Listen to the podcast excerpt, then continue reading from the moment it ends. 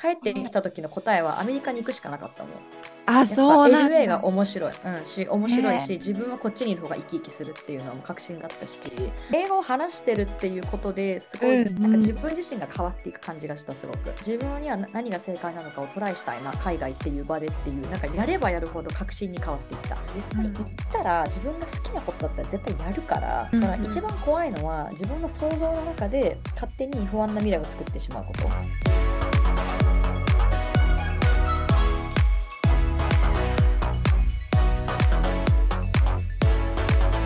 Rina Radio というわけで、今日のリナレイディオにお越しいただいたのは、英語でインフルエンサーを行っているリコドンです。よろしくお願いします。よろしくお願いします。じゃあ、リコドン、あの、簡単になんですけれども、自己紹介と生い立ちがあれば、はいぜひ教えてください。はい、皆さん、はじめまして、リコです。えっと、日本の鹿児島県で生まれ育って、で、大学の時に、あの、大まあ、19歳の頃から英語をちょっと本気で、自力でいろいろやって勉強して、あの、今はその習得した経緯を生かして、あの、動画クリエイターとして、あの、英語のコンテンツ、なんかこう英語でインタビューしたりとか、英語でいろいろ Vlog 撮ったりとか、そういうコンテンツを発信しているものです。今は LA に来て、あのまだ1ヶ月半、2ヶ月ぐらいしか経ってないんですけど、まあ、これからこっちを拠点に活動できるように、今、奮闘中のリコです。よろしくお願いします。すごーい。ねえ、あの、去年ぐらいだよね、インスタのリールでさ、Asking American Guys とか Asking American Girls って言ってさ、い Right ろんなストリートインタビュー始めて、わーって伸びたよね。そうですね、半年ですごい数伸びました。すごい数って言ったらそんなですけど、私の中ではあのちょっとびっくりするぐらい伸びました。ね私はさ、リコドに去年、そのたまたま LA に行った時にお会い、リカちゃんを通してね、お会いしたんだけど、その前から私はリコドンをさ、たまにこうフィードで見てたのよ。TikTok とかインスタのリールえー、で。流れてきてたから、あ、うんこの子も日本人で LA に住んでる子なんだと思ってたら、まさかのタイミングで会うってなって、すっごいびっくりした。なんでさ、そのリールを去年やろうと思ったの？きっかけみたいな。きっかけは、もともと、あの、私、アメリカに滞在するのは2週間の旅行のつもりで、うん。で、あのその時イギリスのワーホリのビザを取ってたから、もうアメリカに、あのイギリスに2年間行けるってなった時に、なんかすごいちょっとモヤモヤしてた自分がいて、うんなんかずっと海外に行って動画撮りたいっていうのは昔から言ってたことだったから、それが叶うのは嬉しかったんだけど、ずっとアメリカに憧れがあって、中でもロサンゼルスに行きたいって思ってたけど、まだ行ったことがなくて、うん。で行ったことがないのに先にイギリスに行っちゃったら、なんかそっちで落ち着いちゃって、なんて言うんだろう、ずっとモヤモヤし続けるんじゃないかっていうことを思って、じゃあイギリスに行く前に2週間旅行でいいから、ちょっと LA を見てみよう。で、その時に自分がどう感じるかを、なんていうんですかね、なんか確かめに行くみたいな感じで行ったんですよね。で、その2ヶ月であの撮れるものを撮ってこようって思って、最初にリールのあのストリートインタビューを始めたのがきっかけで、で、うん。LA に行ったのも、なんかその、これから自分がクリエイターとして活動していく中で、いろんなコネクションが欲しいな、いろんな人を知りたい、LA の文化を知りたいと思った時に、何のコンテンツが一番いいかなって思った時に、あ、ストリートインタビューだったら、コンテンツ、コンテンツ制作っていうのを、なんかこう言い訳にあのいろんな友達できるかなって 思って、私は私も LA のことについて知れるし、まあ、人のつながりも増えるし、コンテンツとしても自分が多分楽しいと思うからやってみようって思ったのがきっかけです。なるほどね。実際に増えた？人とのつながり、インタビューで。そうだね。そうそうそう。それで本当にあの前はエスタで来てたから、あの観光ビザっていうか、ビザじゃないか、エスタっていうので3ヶ月、マックス3ヶ月しかいらないビザで来てて、うん本当短期間で行った時だったから、なんて言うんだろう、その時はすぐバイバイしちゃった人が多かったけど、うんまあ、インスタでずっとつながってて、私がその半年後にこっちに来たんだけど、その半年間ずっとインスタ上でやり取りとかしてる子がいて、なんかそのえソーシャルメディアのマーケティング会社のそのマーケターとしてやってる子とかが私のコンテンツを見てすごい伸びてるねって言って、こっちのなんかクリエイターの集まりに呼んでくれたりとか、そういうこうつながりっていうのはインタビューを通して増えてるなっていう感覚ですね。すごい。やっぱさ、私のイメージだけど、LA ってすごいそれこそさ、インフルエンサーとか、なんかこうメディアで活躍してる人が多いイメージだからさ、結構うん。なんか街歩いてるだけでもそういう人たちとこうなんか触れ合うじゃないけど、友達になったりする機会ってやっぱ多いの？そうだね。なんか、私ちょっと恥ずかしいのが、この間ストリートインタビュー行った時に、うん。あの、メルローズでファッションチェックっていうのをやったんだけど、そうんうん。の時に、まあ、おしゃれだなって思った人片っ端から女の子に声かけて行ったんだけど、そのはいはい。時に最後インタビューした後にありがとうって言ってインスタ交換しようって言ってインスタ交換したらみんな私の6倍とかぐらいのフォロワーさんいるみたいな。もうめちゃめちゃ大きなフォロワーさんいて公式マークついてるみたいな。で、あ、なんかすごい恥ずかしい。なんか私 めっちゃ向こうの方がインフルエンサーやったわみたいな。そうっていうのは結構結構あります。なんか結構あります。そうそういうの。なんだ。やっぱそうなんだ。LA ってすごいね。へでもなんえ。か逆に言ったら埋もれやすい街でもあると思うから、うなんかいい意味ん。で自分とは何かとか、自分はなんかどういうことを届けたい、自分にしかできないことは何かっていうのを結構考えさせられるいい意味で、なるほどところではあるね。かなって思う。うん。へえ。街でさ、歩いてて話しかけるときってさ、どういう感じの人を目当てに話しかけに行ってるとか決めてるの？やっぱバイブス。あ、バイさすがだ あ、わ。めっちゃバイブス良さそうって思って、もう感覚感覚がもうか完全に感覚へで、え。あ、この人たち絶対一緒に動画撮ったら面白そうだろうなとか、すごいこういいあの雰囲気というかエネルギーがあるなって思った人に片っ端から声かけていったりとか。断られたりももちろんするよね、時には。あるあるある。めちゃめちゃあるし、やっぱストリートインタビューはすごく時間かかるね。あ、収録だ。の撮影の時間に。うん、やっぱ人捕まえるのが結構大変だから。へえ、そうだよね。私も一回だけね、挑戦しうん。たことあったんだけど、なんかあ、そうもなんだ。うう、ん。そう、一回だけね、そう、なんか、英語でさ、あの、パンズってあるじゃん？って感じなんだけど、はいそう、パン。ズで、こうなんか、ナンパじゃなくて、もうちょっとこう、人に、えっと、コンプリメントしてあげる？褒め言葉をしうて、ちょっとん。陰言葉で褒め言葉して、あ、それいいね、みたいな反応を取りたいって思って、一回やったことがあったんだけど、うん。なんかもう最初の3うん。人ぐらい全員にこうなんか、あ、やめて、みたいな感じの反を取られ Oh て、my god. でも心折れて、なんかもううん。次来る人来る人、こう足の最初の一歩が出にくいみたいな経験をしたことがある。確かに確かに。私も最初の頃は、なんかそのすごいパーソナルに捉えちゃって、うなん。か、あの、ノーイコール私が何か悪かったのかなっていう、すごいなんかイ。ンターナライズしてしまってたんだけど、うん。あの、マジで関係ないと思って、あのタイミングが悪かったとか、そうっ。て思ったし、なんかいい人に出会えば出会うほど、そのダメだよっていうのを言われた時も、なんか縁がなかったんだな。はい、次みたいな感じで、なんかもう、鉄の心になっていくっていう、そう、な慣れてくるよね。にすごいよね。マジでうん、さ、しかもそ。うう。しかん、もさ、普。通にリコの、そう、あの、インタビューしてるだけじゃなくてさ、そこにちょっとなんかこう、ギャグじゃないけどさ、面白み入れてくるじゃん。まあ、編集もすっごいユニークで面白いと思うんだけどさ、あ、嬉しい。ありがとう。うん。そういう発想とかも本当にそういうことバイブスで出てくるもんなの。そうだね。やっぱ海外の、私がずっとアメリカに来たかった理由も、私が好きなクリエイターさん、ずっと見てたクリエイターさんはみんなほとんど全員ロサンゼルスにいて、へで、まあ、え。言うても本当にもう規模がでかすぎてすぐそんな自分からリーチアウトできるような方々ではないんだけど、うんあの、でもすごい好きだなって思ってた編集スタイルとかが、なんかうん。こう、こっちの人だったから、あの、それにすごいずっと影響を受けてて、だからそれで結構うん。英語勉強したのもあるし、へあ、こういう時にこうえ。やって返すんだ、面白いなとか、あ、このはい返しかっこいいなとか、あ、これなんか自分の根のパーソナリティに合ってるな、この言い回しとかって思ったのをすぐ取り入れていったりとかしてたら、こんな感じになった。そんな感じになった。っぽくなった。でもまあまあ、今もすごい、あの、日々勉強中です。マジで。英語？英語もそうだし、うんやっぱ、えあのストリートインタビューでどうやったら面白い話が引き出せるかとか、うやっぱこう何ん。を言われるかわからないから、なんかちょっとインプロフって感じ、なんかその、なんていうの、即興コントじゃないけど、そう言われたことに対してどうやって返したらもっと面白いかなっていうのを毎回考えて、編集の時にすごい、ああって思うことはある。なんかもっと面白い返しあったでしょって思いながらよく編集してる。そうなんだ。いやいうや、それでもすん。ごいね、あそこまで作り上げられるのは。ねぜひあの、まだ見たこと。ない方見ていただいてほしいんですけれども。ちなみにじゃあ、その、リコドンがどうやって英語を習得したのかっていうところは多分すっごうん。い気になる方も多いと思うから、なんか簡単にうんうん話してもらえる？もともとだって日本生まれ、日本育ちでしょ？そうだね。で、両親ももう、ザ・日本人っていう家庭で育ったから、なんか親。戚に英語話せるお姉様がいるとかそんな感じでもなく、うなんかなんなんうん。らあのシングルマザーの家庭で育ったから、全然その、なんか小さい頃からうちはお金がないって言われて育てられてて、なんうんかその、留学に行くとか海外に行きたいっていうことが結構抵抗があったというか、うんうん。そう。っていう家庭だったから、なんかもう自分でやらなきゃってすごい強い意志があった。なんか絶対に自分はアメリカに行きたいんだろうな。アメリカに馴染むんだろうなっていうのはなんかちっちゃい頃からずっと思ってて。へえ。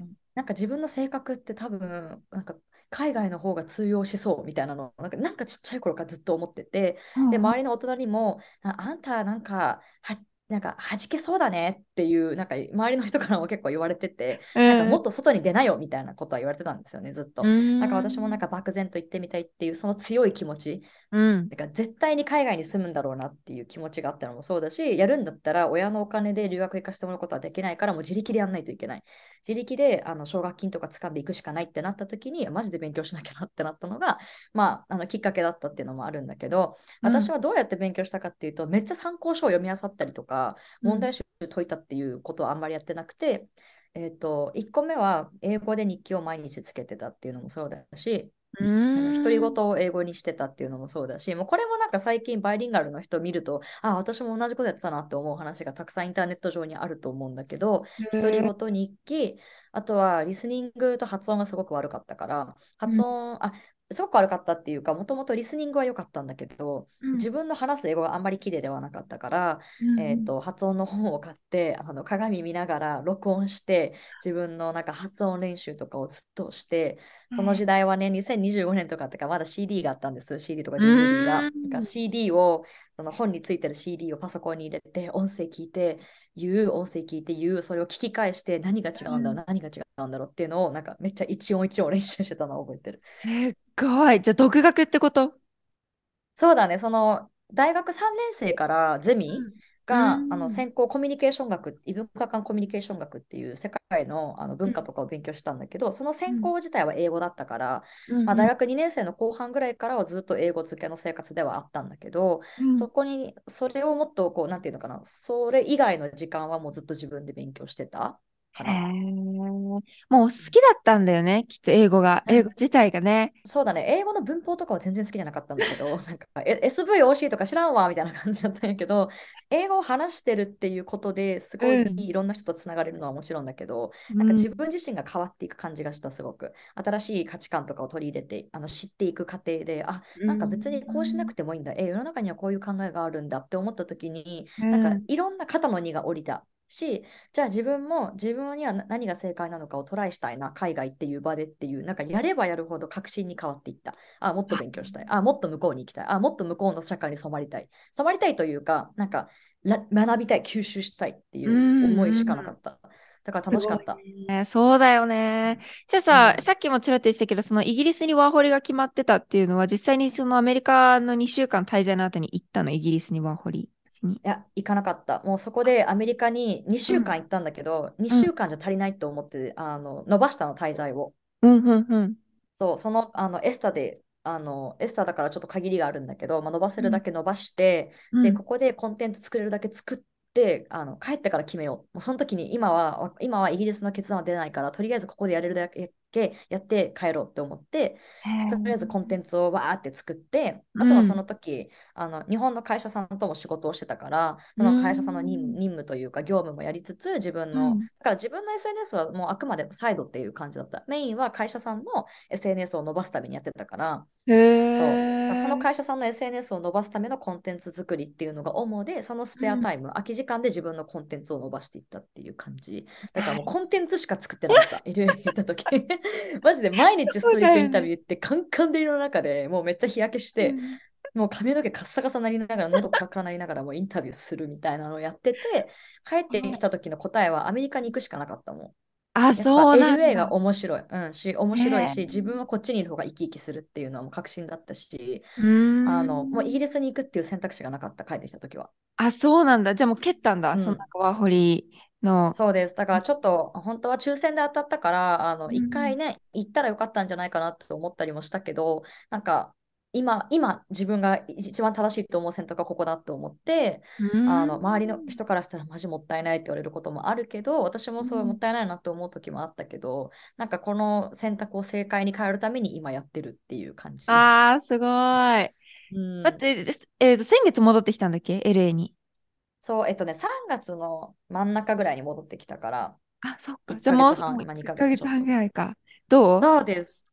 いやーね、あのー帰ってきたって思ったのもつかの間で、なお、んか、あのー今、どっちかっていうと、前の去年来た時の初めての、わーい、ウェーみたいな、あの、なんか、めっちゃビーチ、人が好きっていうような感動はなくてびっくりしたぐらい、自あ、そ分はすごいうな落ち着いて、うんすごい。落ち着いてて、すご。い楽しい、楽しいけど、なんか、逆なんていうのかな、前のウキウキってよりも、もっと腰が座ってる感じ、腰を据えてるあ、感じっていうか、そううん、なんだ。なんかもうちょっとリアリスティッ。クになった感じ？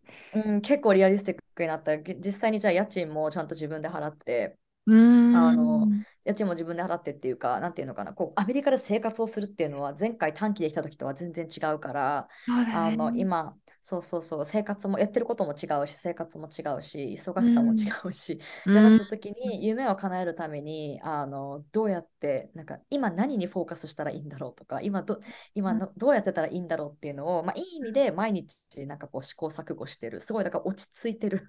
へえ。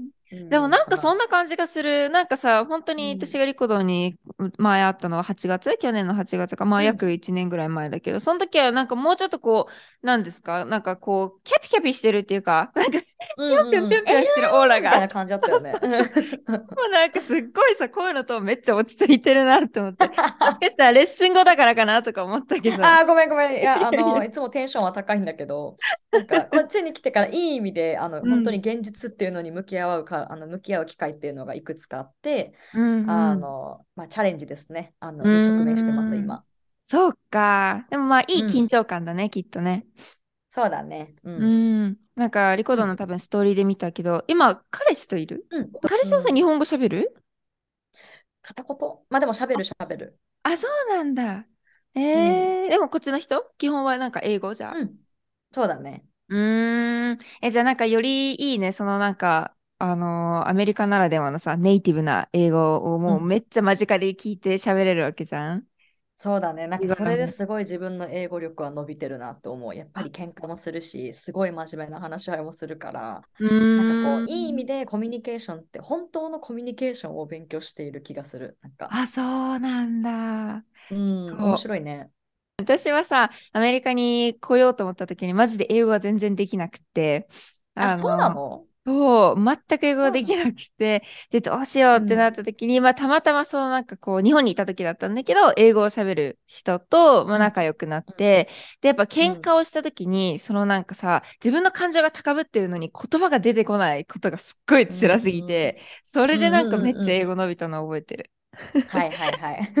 喧嘩そうだね。自分のために自分、なんかこう、本当は我慢、自分が我慢したらいいやってよく思うことがあるんだけど、なんかん。それ、私は結構、なんか自分が我慢したらとか、自分が変われば大丈夫かもって結構思うタイプで、うなんかんうん。こう、なんていうのかな。ってなることがないというか、常になんか冷静なんだよね。怒った時も一うん。回そうなんか黙ってプロセスしちゃうのね。自分の中あで。紙とかうんに書き出して、うん。相手に伝える情報はちゃんときれいにしてから渡したいみたいな人だから、感情的にこうなることが結構もうできない、昔から。そうなの、すっで、ごい大人だね。いや、なんか多分怖いんだと思う、それをすることが。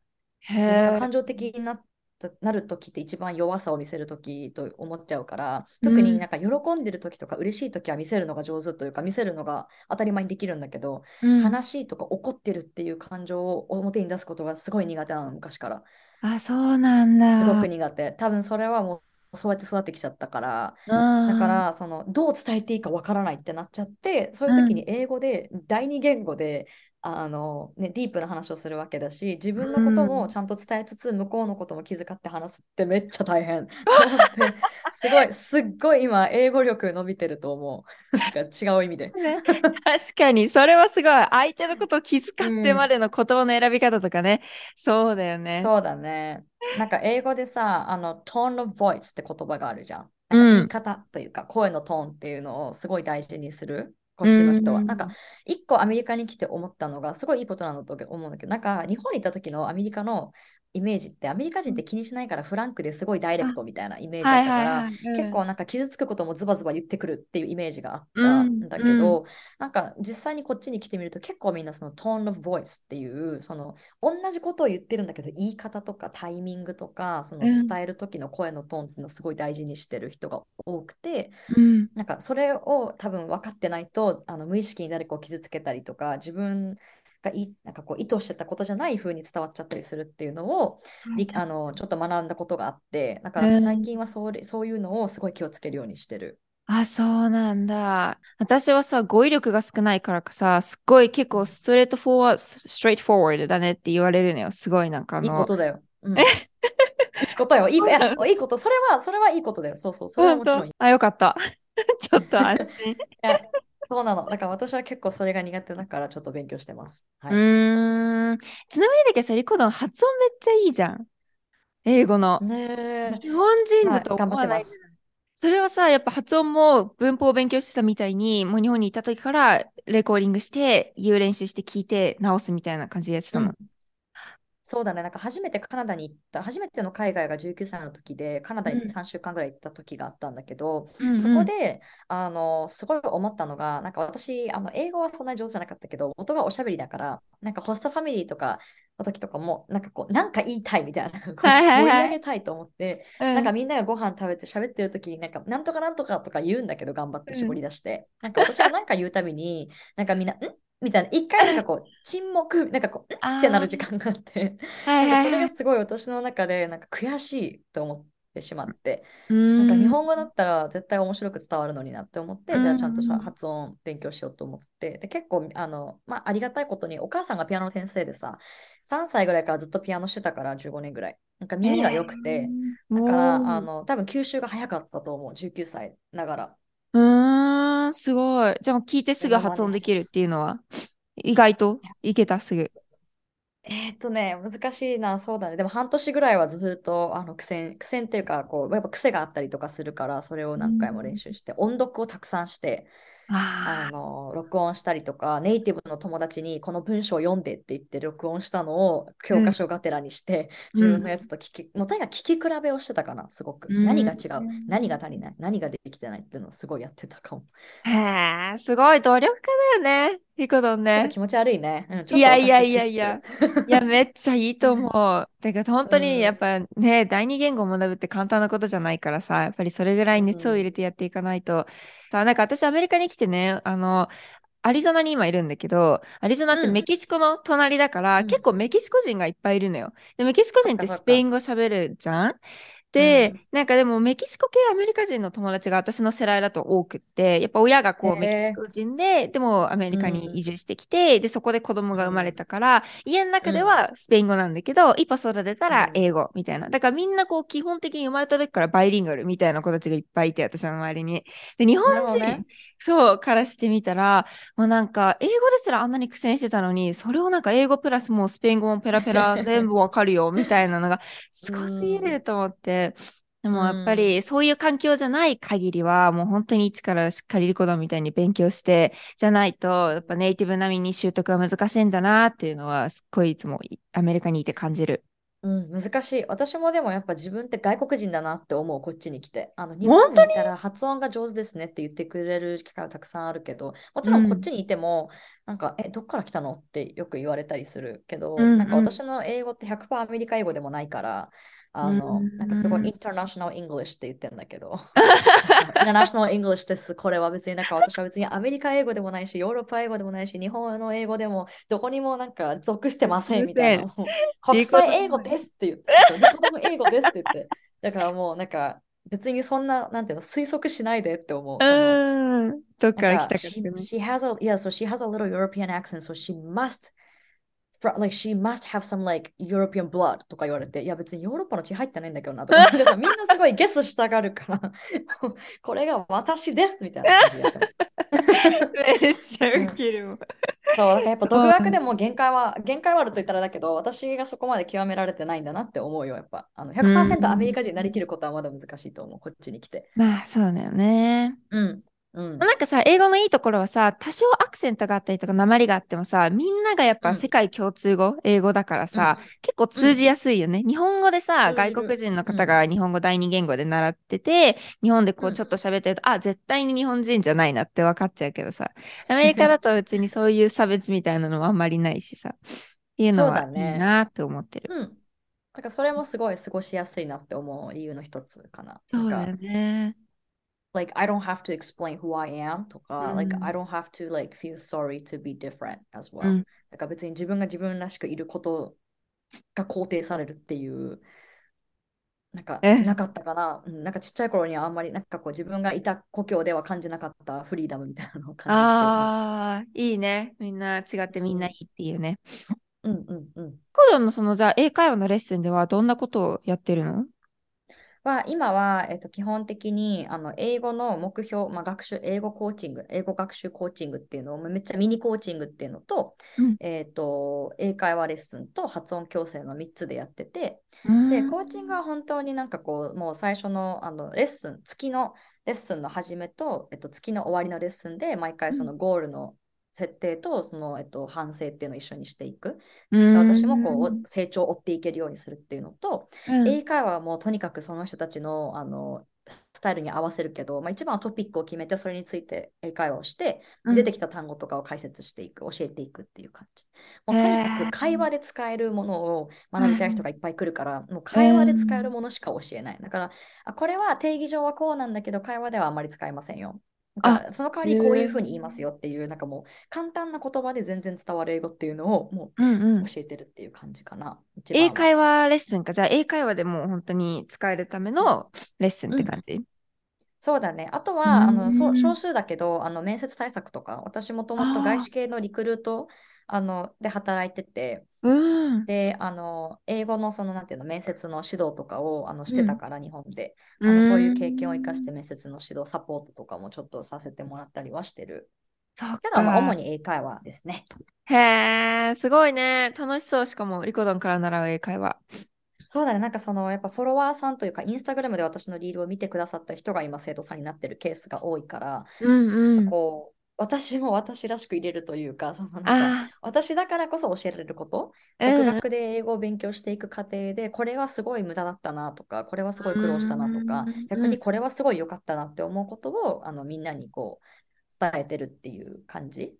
だからすごいなんていうんだろう自分にしかできないことというか自分の経験を生かして誰かのために立ってるっていうのはすごいありがたいことだなって毎日思ってます。そうだね。じゃあ、えっ、と、リコドンが、えー今、あの、念願の LA に来て、自分のやりたいことを謳歌しているわけなんですけれども、今後はい。向かっていく先、今後うんリコドンがいやっていきたいなとか、今後の人生についてなんか目標とか、ゴールがあったら教えてください。うん今は、えっと、インスタグラムを中心、インスタグラム、TikTok を中心に、あの、ショート動画でいろいろ、あの、こう海外のカルチャーとかを伝えるっていう活動をしてるんですけど、なんかこう、私の一番のエンドゴールっていうのは、あの、世界で認知されるクリエイターになりたいっていうのがあるから、もっとこれから、あの、市場を広げていきたいというか、ちょっと違う方向で、あの、ういーん。こう大きな世界の人たち、なんていうのかな、日本だけじゃなくて、世界の人たちに見てもらえるようなコンテンツっていうのをもっと作っていきたいし、うんこっちで仲間が欲しい、チームを作りたいと思ってるので、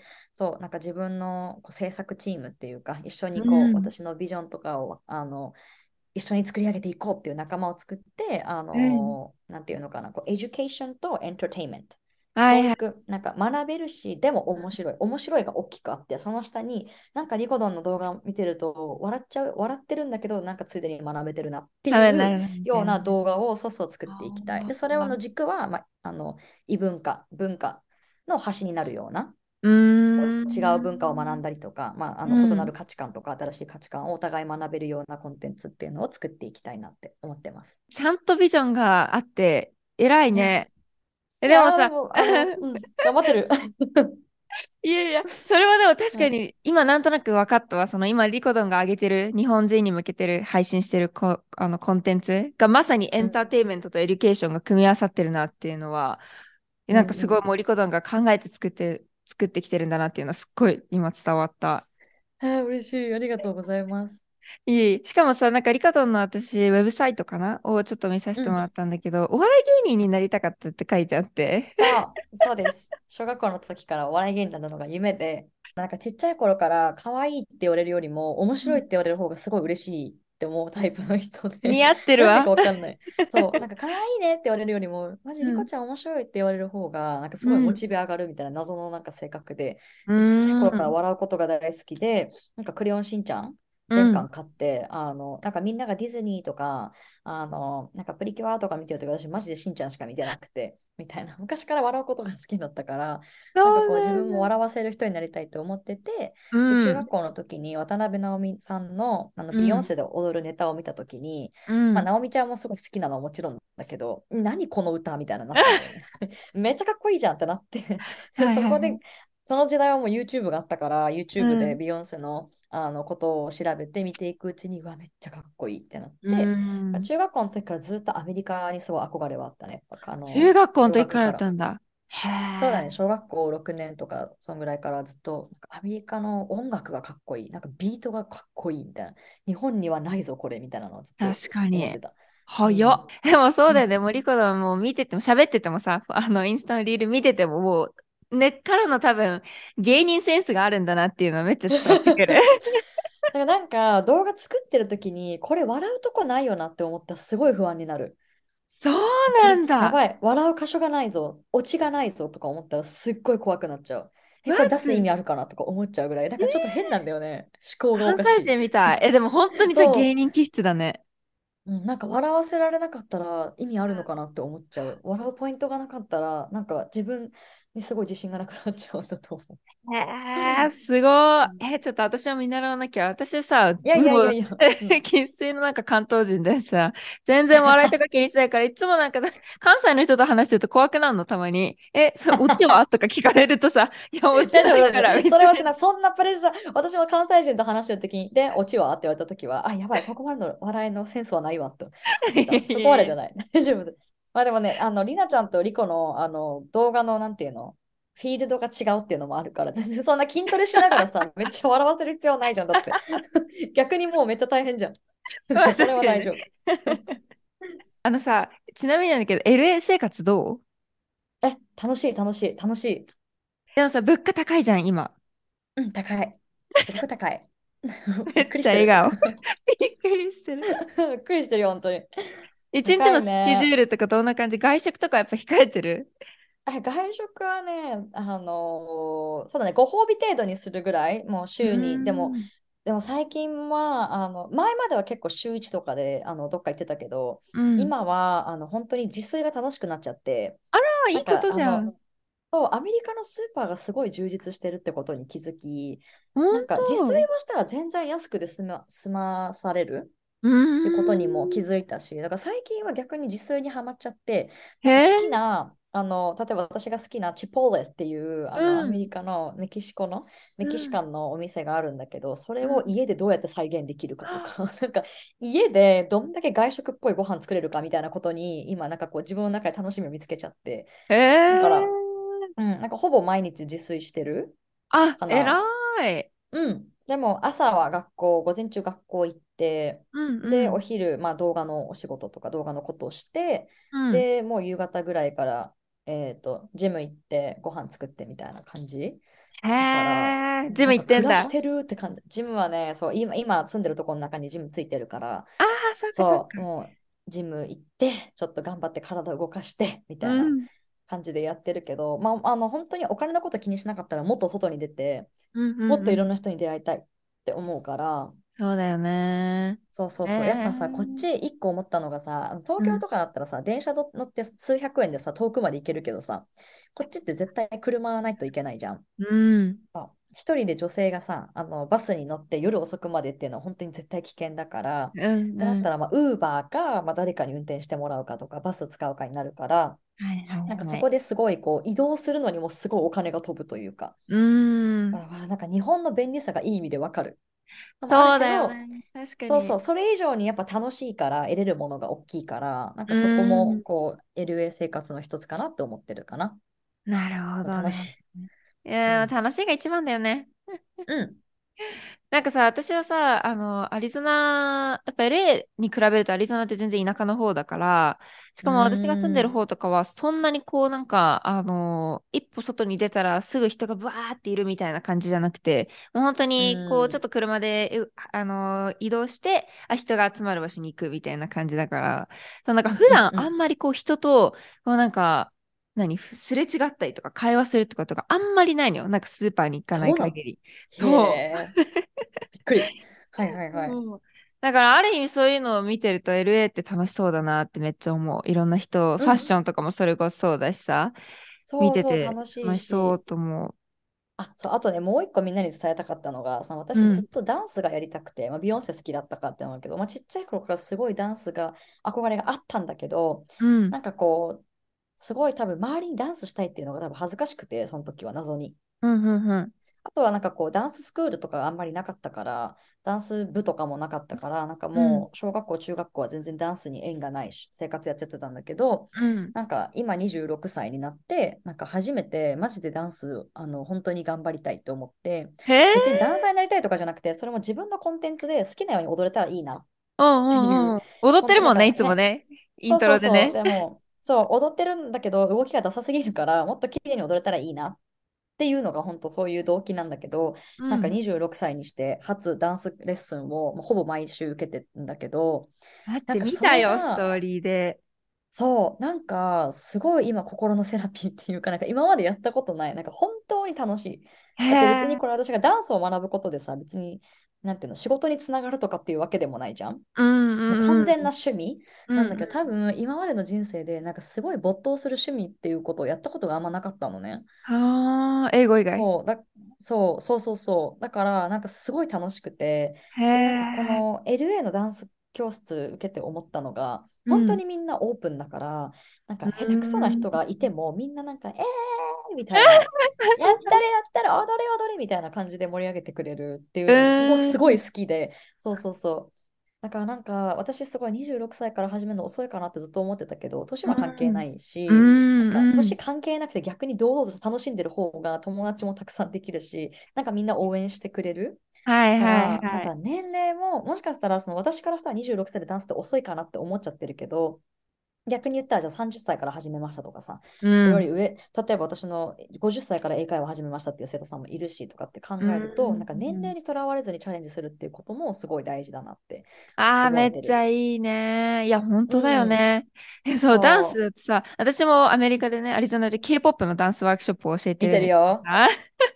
K-POP。なんてさ、私もう本当にそれこそ何、ティーネイジャーズのものだと思ってたの？ティーンズのうんね。うてんうん。うん。私なんかが、しかもなんか全然 K-POP あまりわからないのに、教えちゃっうんて恥ずかしいなとかって、いつか絶対もう。K-POP のダンスインストラクターを降りなきゃいけないとかって思ってた時期があったんだけど、20代後半うになったらみん。たいな。でもうん生徒さんで。それこそママさんが来てくれたりとか、ちゃい子だったらもう5歳ぐらいから、で、上だったらもう30、40、50代って来るから、それは本当いいね。にいい文化だなとかって思うし、で、それこうそ、やっん。ぱ K-POP ってそのなんか、あの、ヒップホップとか、まあ最近ちょっと難しくなってきてるんだけど、それでもなんかう本格的なダンん。サーのダンスっていうよりは、やっぱりアイドルダンスに近いところがあるから、うん。まあ難うん。しくはないじゃない。そのなんか、もともとやってたダンサーが踊らなくても別にこうかっこよく見えたりとかはするのよ。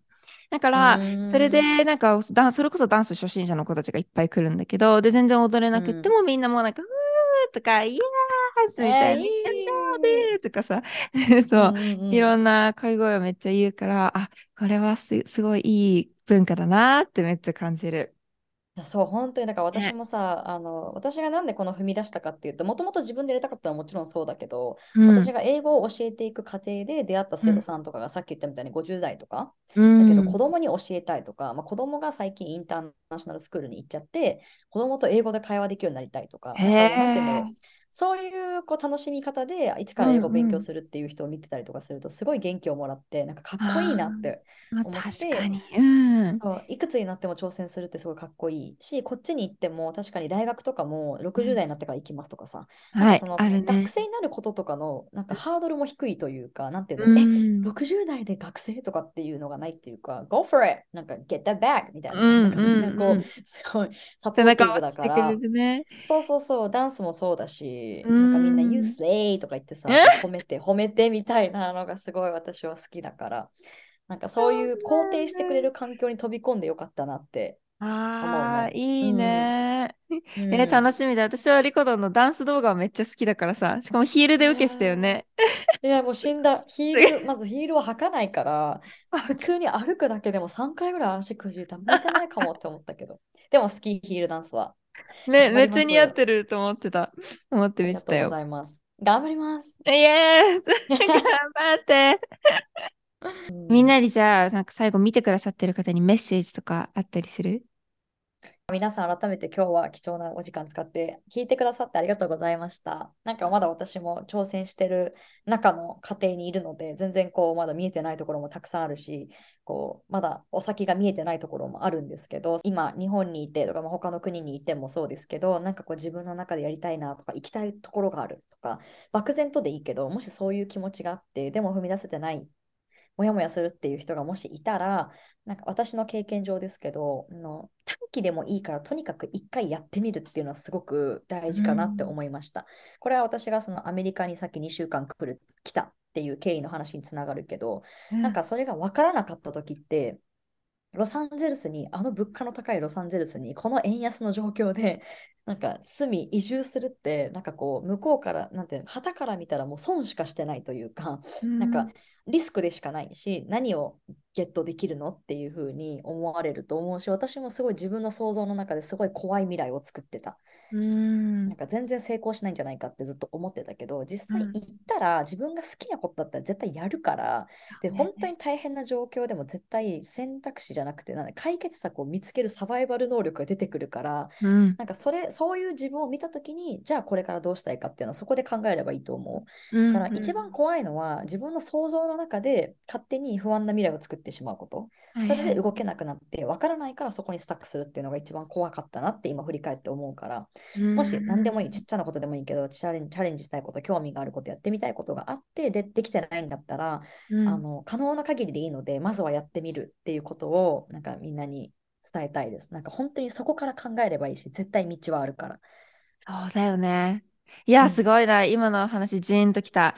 なんでかっていうと、結構私も質問来るのよ。あの、うんうん。えっと、やりたいことが見つからないって人が結構多くて、そう、うんうんうんそういう時になんか、あの、どうやって私も言ったらいいのかなみたいな考えることがあってさ、なんかう、ん。私は別に、例えばなんか YouTuber になりたくて YouTuber になったわけでもなかったし、なんかフィットネスのインストラクターになりたくてなりたくなったってわけでもなくて、ただただなんかその時にちょっと興味があったから手を出してみて、うん。それがまあ、あのね、楽しいこととか自分が続けられることにつながっていったわけで、でも、うん。そのもしかしたらわからないけど YouTuber になるって決めた時にあまり安定しないんじゃないかとかっていう怖いうんうんうん。こう妄想をしてたら多分一歩踏み出さなかったと思うからなんかリコダンみたいにこの心に従って動こう一歩踏み出すっていうのはすっごい勇気づけられる言葉だと思う。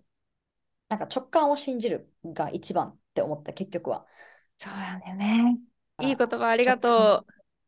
直感でいきましょう、皆さん。でもリコダンのはい。動画は本当に元気出るし、教育にもなるしね、あのーね英語だけじゃなくって、なんかそそれこそ一歩踏み出す勇気をもらえる動画でもあるから、見てるだけでも、みんなのいい影響になってると思嬉しい。ありがとうございます。まあ、まだ私も始めたばっかりで、全然こう、なんていうのかな、完璧なことはないというか、全然まだ全部家庭の一つでしかないから、全然偉そうなことは言えないんだけど、なんかその家庭の中で、あの私の家庭を見てとか、この話を聞いて、少しでも誰かの背中を押せたりとか、なんかのきっかけになれたら嬉しいなって思ってるので、まあ、今日はこういうプラットフォームをあのくれてありがとうございます。あとんでもないです。こちらこそ、急なお誘いで承諾して出てくださってありがとうございました。ね、一昨日ぐらいに声かかってさ、昨日スケジュール調整して今日収録みたいな感じだよね。びっくり。一番早いかもしれない、過去で。あ、本当、うんんこういうのはもうね、あの、早く有言実行しようと思ってやりました。えー、いいことだ。めっちゃいいこと。ね。そしたらうんいろいろ物事はスムーズに進んでいくしね。うん、そうだといいね。うん。えっと、まあ、私が今こうやって今回は留学っていう形でアメリカに来たんですけど、まあ、あの英語圏内の、あの留学をもしその興味があるとか、まあ、とりあえずちょっとあの直近ではないけどいつか行きたいなって思ってるから話を聞きたいって思う人がいたら直接私がエージェントをやってるわけではないんですけど、あの対応できる国であればあのなんかこう紹介できる会社さんがいるのでもし興味があるなって思う人はリコドンにあの DM DM DM であの行きたい国っていうのを、あのまあ、ちょっと留学どんどんな感じで考えてるかとか、まあ、ちょっとこう、あの軽くあの教えてもらえたら、私もその会社さんを紹介することができるので、もし興味があったら皆さん教えてください。で、あの、インスタグラムと TikTok と YouTube ショーツの方で、今、主にストリートインタビューとか、あの、英語のコンテンツっていうのを上げてるので、興味がある方はぜひ見に来てください。はい。リコドンの詳細は説明欄と概要欄に貼っておきますので、見てみてください。ありがとうございます。というわけで、今回のゲストは英語インフルエンサーのリコドンでした。ありがとう Thank you so much. ありがとうございました。バ イ。なんか私がさ、すごい複数のさっきのりなちゃんみたいに複数のアカウント一人でマネジメントするのすごい苦手なのね。なんかどうやってマネージしてるんだろうと思って、その複数のアカウントを。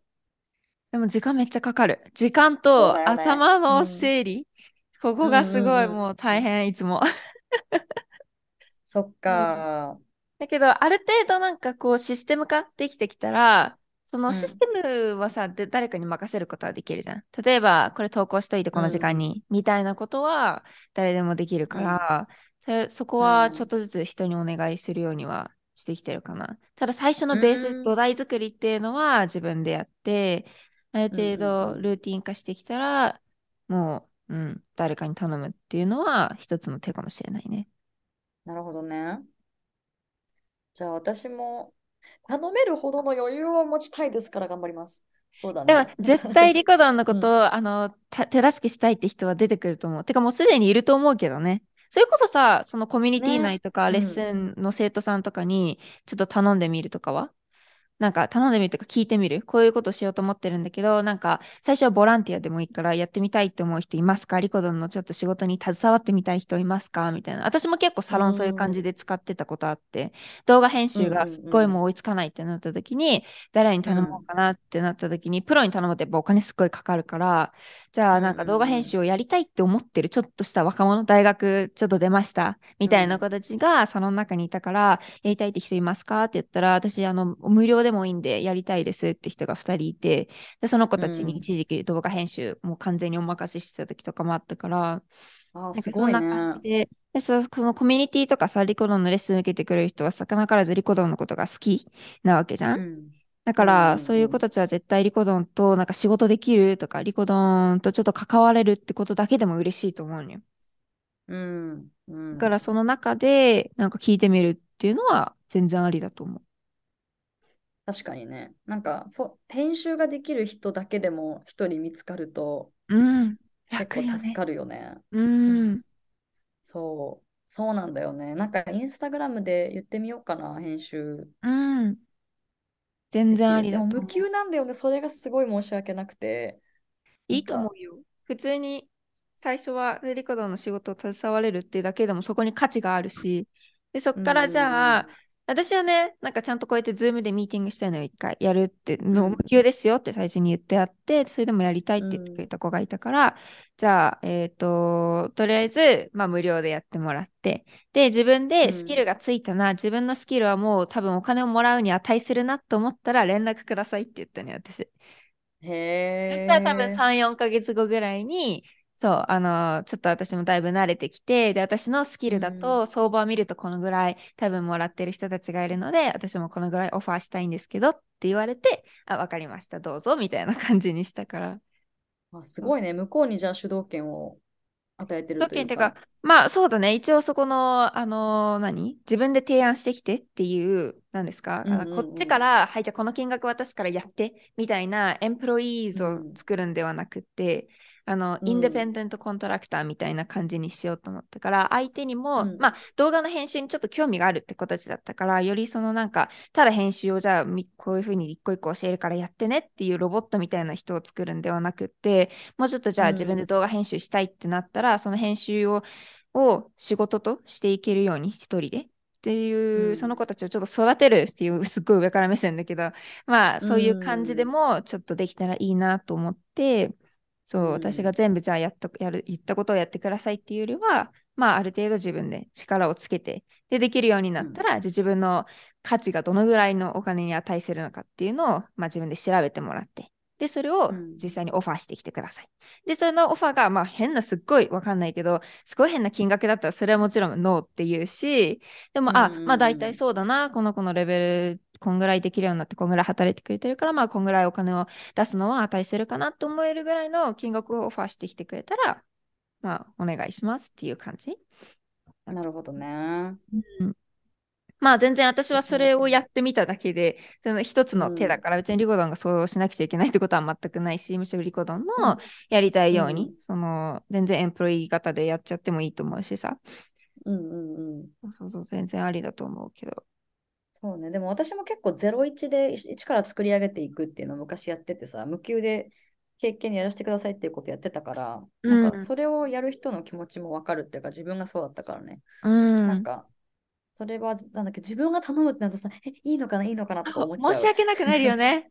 そうそうそう。でも、なんか、それでも、この人についていきたいと思うビジョンをちゃんと見せて実行していくんだったら大丈夫かな。うん、っていうか、やっぱ払いたいし、あの、ちゃんと結果出して一緒にこうね、収益分けるみたいにしていきたいけど、うん、そうだね。なんか、今、話してて思ったのが多分、あのじゃあもしアカウントもう一個作って完全に海外向けにやっていくってなった時に、うん、投稿のスケジュールとかその制作のスケジュールをちゃんとリアなんか現実的に、うん、あの継続できる方法をあの見つけてやれやらないといけないなってすごい思ったっていうかやっぱ労力がいるからどっちに対しても。うんうん、そう結局、2つのアカウントを回すってすごい大変だよね。大変。でもね、結局誰かに頼んでも大変なのよ。その人とコミュニケーション取んなきゃいけない。時間もかかるし。確かに。最初は一番大変だよね。土台が作れるまではね。うん、そうだね。だからそのなんか、昨日もノートに書いてたんだけど、うん、なんか今の日本人向けのコンテンツのコンセプトと、うん、自分が海外に売り出していく時のコンセプトを決めて、うん、で、つながったらいいな。だからつながってると思うのね。ちょっと方向が違うだけで、うんうん、あの根本は一緒だと思うんだけど、うんうん、そう、それをなんかもう正直日本の方は誰かにちょっとお願いして、うん、ちょっと海外の方、どっちどっちかをにちょっと一つ手伝ってくれる人を入れて、うん、こう二人三脚とか三人三脚とかでやっていければなって思ってるから、うん、そう。どっちを先に伸ばしたいかみたいな、うね、うん、とこあるかも。まあでも、それこそさ、日本向けはもうリコドン一一応ベースがあるわけじゃん。なんか動画見ても見てても、なんかちょっとイントロ、実際にストリートインタビュー、で、うん、なんかちょっとそれを面白おかしくするみたいな感じ。で、いうストーリー性があるからさ、それは全然もうなんか丸投げしてもいいと思うけどね。うんうんうん、最初は難しいと思うけどね、やっぱりリコドンもさな、なんとなく私の予想だけど、私すっごいこだわりが強かったりするのよ、動画の中で。そう。ね、だから多分帰ってきた動画を見て、いや、こんなん出せるわけないじゃんって思っちゃうのよね、結構。ね、リコドンもしかしたらそういうのあるかもしれないけど、でも全然それは時、時間を一緒に、あのー、一緒に過ごしている時間が経てば経つほど、編集者も分かってくると思うから。うんうんうん、結局長い目で見て1年後とか2年後とかで見たら時間はすごくあの効率的に使える気がするよね。確かに確かに。そうだね。なんか今のですごい勉強になった。みんなやっぱ委託してるよねっていう。うん、ありがとね。はい、またね。またね、また話そうね。うん、また。バイバイ。バイバイ。